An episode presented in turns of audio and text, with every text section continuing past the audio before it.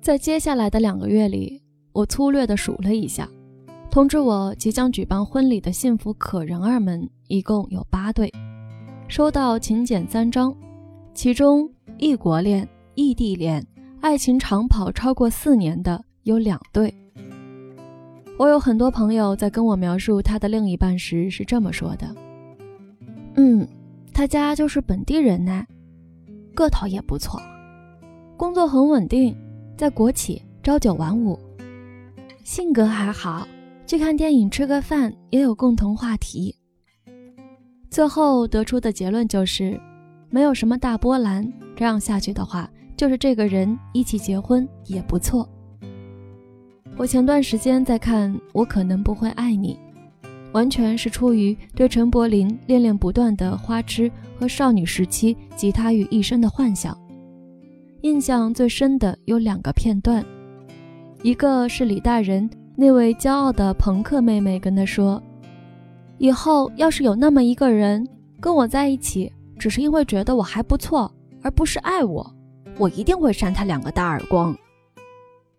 一个是李大人对痛哭流涕、不想放手的 Maggie 说：“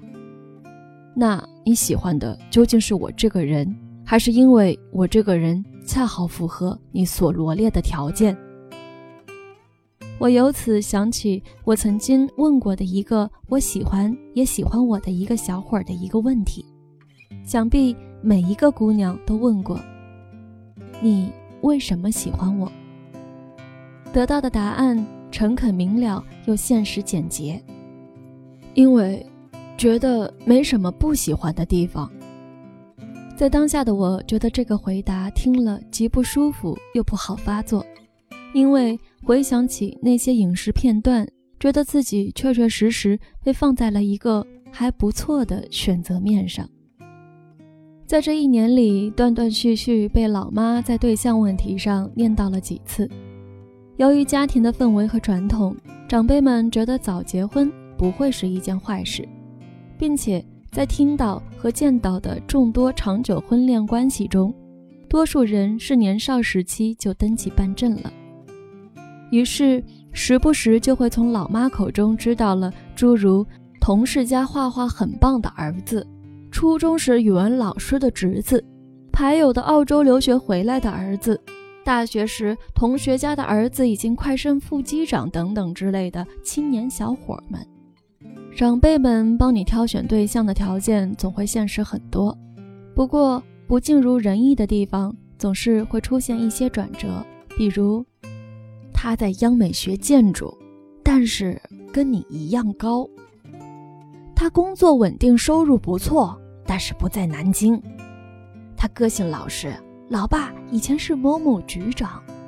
但比你大九岁；他前途光明，人也靠谱。但是总是飞来飞去，工作繁忙。经过长辈们的谆谆教诲，在有一段时间里，我被慢慢的洗脑，甚至也在心底仔细考虑面前的各位相亲对象。于是，我又记得，在一个繁忙的工作日晚上，终于答应姨妈去见一见其中一位飞来飞去、快成副机长的小伙儿。由于当天加班，第二天又要匆匆上班，我不施粉黛，穿着格子衬衫，耷拉着人字拖，坐在陶然居里，面对着这位刚下飞机、西装革履、炯炯有神的小伙，觉得自己苍老的就像一盘烧了一半的蚊香。所以，我唯一的自救办法就是头也不抬，默默无闻地吃着菜，一边听着那位副机长。与姨妈从小学叙旧到目前工作，而在终于需要正面交流时，还没等我张口，对方就字正腔圆地用播音腔开始发问：“那么，您平常有什么爱好吗？您会关注最近的时事热点吗？您做记者的话，也会经常不在南京吗？”您平常喜欢听歌剧吗？我默默地看着对方满脸正气的脸，盯着笔挺的衬衫领上方滚动的喉结，心里却在惦记着左边肩膀上已经划了一半的胸罩肩带。我甚至还走神到从前在北广做培训时流传的一个关于用播音腔跟食堂大叔说：“师傅，请给我二两米饭”的段子。而在整个事件的最后，姨妈直白又坦诚地当着我面问小伙儿他的感觉怎么样时，小伙拿餐巾擦了擦嘴，慢条斯理地蹦出“还不错”三个字。于是，当时一股邪火从我心里腾出，直接说出了觉得还是不合适之类的话，让之后的饭局不了了之。姨妈也自此再没给我介绍过任何对象。是啊，有时候我是生气的。我觉得我也算大好青年，不缺胳膊不少腿，普通文艺又二逼。我有光明未来，我何苦被人只放在一个还不错的位置上？我曾经也抱着李大人妹妹的想法，风风火火过了二十几年，喜欢过优秀的、靠谱的，或者幼稚的、花心的小伙儿，同时也被温柔的、执着的喜欢过。为什么到了结尾，还要坐在一个难以下咽的餐馆里，受着相亲对象的评价与指点？可是生活偏偏在很多经历之后出现转折，因为在之后的一些日子里，在想起曾经说我还不错的对象们时，自己却确确实实动摇了，只因为觉得对方也还不错，这样开始一段还不错的恋爱也是可以的，接下来去过一种还不错的生活也是可以的。嗯，这个个子不高也是可以的，因为工作不错。嗯，工作一般也是可以的，因为个性积极是潜力股。嗯，性格很闷也是可以的，因为家庭条件优越。呃，家庭条件尚可也是可以的，因为忠厚老实。我一直打心眼里佩服一些人，这些人对某一种爱好。或者生活里某一项事物有种热衷的执着，不会随着岁月消逝而减少喜爱的热情。比如对话剧和表演无比热爱，背着台词吃着盒饭却津津有味的孩子们；比如早已毕业多年，每次话剧专场都风雨无阻回来观看的朋友们；比如做着薪水微薄的工作，但却乐此不疲努力的人们。或者对于一盆栀子花养了几十年如一日的老爷，演话剧没有酬劳，没有加分，但是我喜欢；看话剧需要时间，需要熬夜，但是我喜欢；做的工作工资不高，房租紧迫，但是我喜欢；养花草需要耐心，需要细心，但是我喜欢。由此而来的异地恋、异国恋，距离太远，不在一个空间。但是我喜欢他性格不好，家庭条件不好，但是我喜欢他蓬头垢面，不修边幅，插科打诨，抠鼻放屁，但是我喜欢。未来不确定，还需要打拼，但是我喜欢，并且我一直想，这里的我喜欢不是这个也可以，那个也行的喜欢，不是配合心情，一不开心就放下的喜欢。是除了这个就不行的喜欢，是换了他谁都不可以的喜欢，并且这个喜欢不会因为岁月的磨砺而消融，不会因为生活的改变而变淡。我喜欢扛个机器就跋山涉水跑新闻做采访，而不是喝着茶水翻着报纸闲坐办公室的还不错。我喜欢翘二郎腿啃鸭脖，在家抱着 DVD 看电影。而不是精心装扮，坐在电影院吃着爆米花，还不能很大声的，还不错。我喜欢热气腾腾的总仓干休所的涮羊肉，而不是精心精致吃顿饭饿半死的新街口港式甜品般的，还不错。我喜欢聊豆瓣、聊电影、聊王小波打字时，时不时会出现“好的吗，亲”或者表情符号的短信。而不是喜欢歌剧还是大提琴，或者祝你工作顺利的还不错。在一年前的今天，冬天刚刚来到南京的时候，我就说，爱之于我，不是一蔬一饭，不是肌肤之亲，是疲惫生活的英雄梦想。我还说，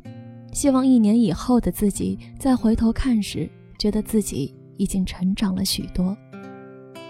我不知道判断一个人是否成熟的标准里。会不会也加上类似“如何选择还不错”和“我喜欢”之类的话？从前我们在校园里，在课堂上，我们有充分的时光和热情去接纳、经历一个我喜欢的感情，抱着这份我喜欢去选择、去等待、去相信、去感受甜蜜或者暗藏心酸。可是如今走走停停。就站在了又一个车水马龙的路口，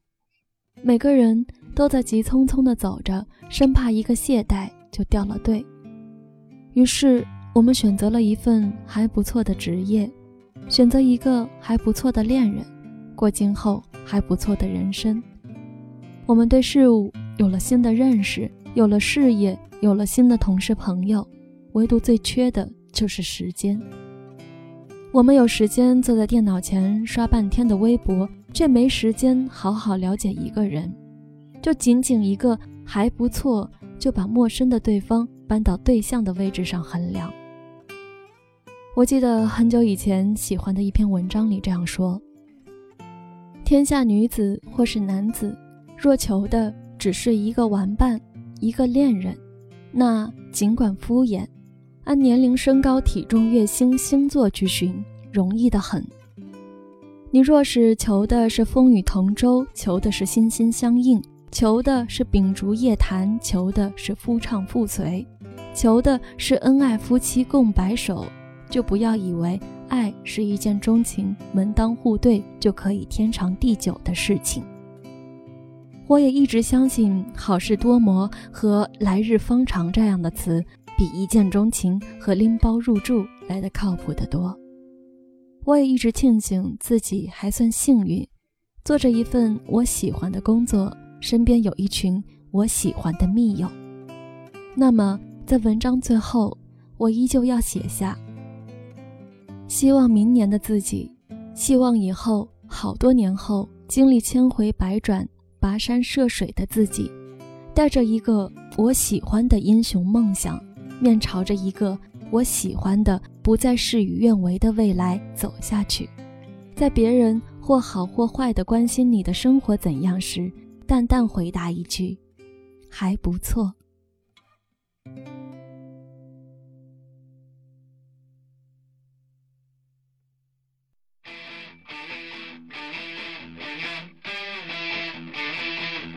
我不读水银之家。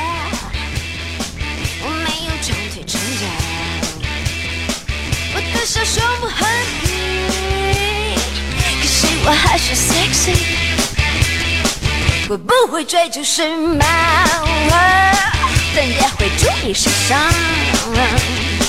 有些不需要知道，因为我 sense 很好。我喜欢我的全能，我的诚实，我的思考，我的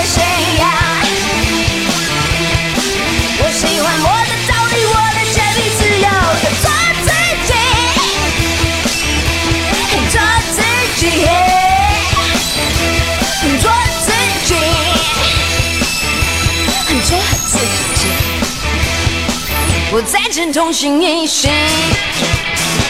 只要他爱的彻底。不满意我的年纪，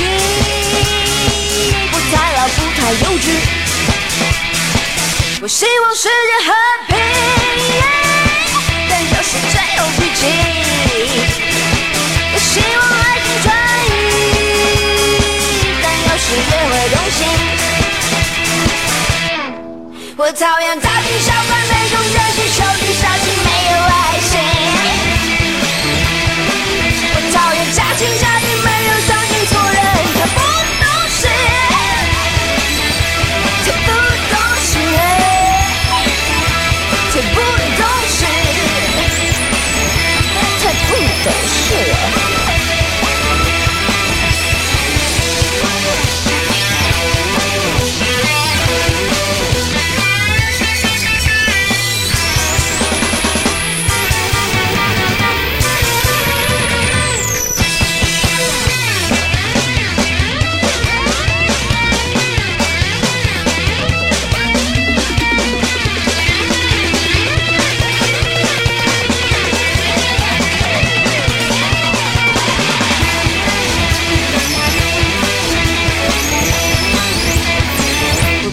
水晶指甲，没有长度长脚。我的小手很皮，可是我还是 sexy。会不会追就是盲，但也会注意时尚。有谁不需要知道？以为我 sex 很好，我喜欢，我的。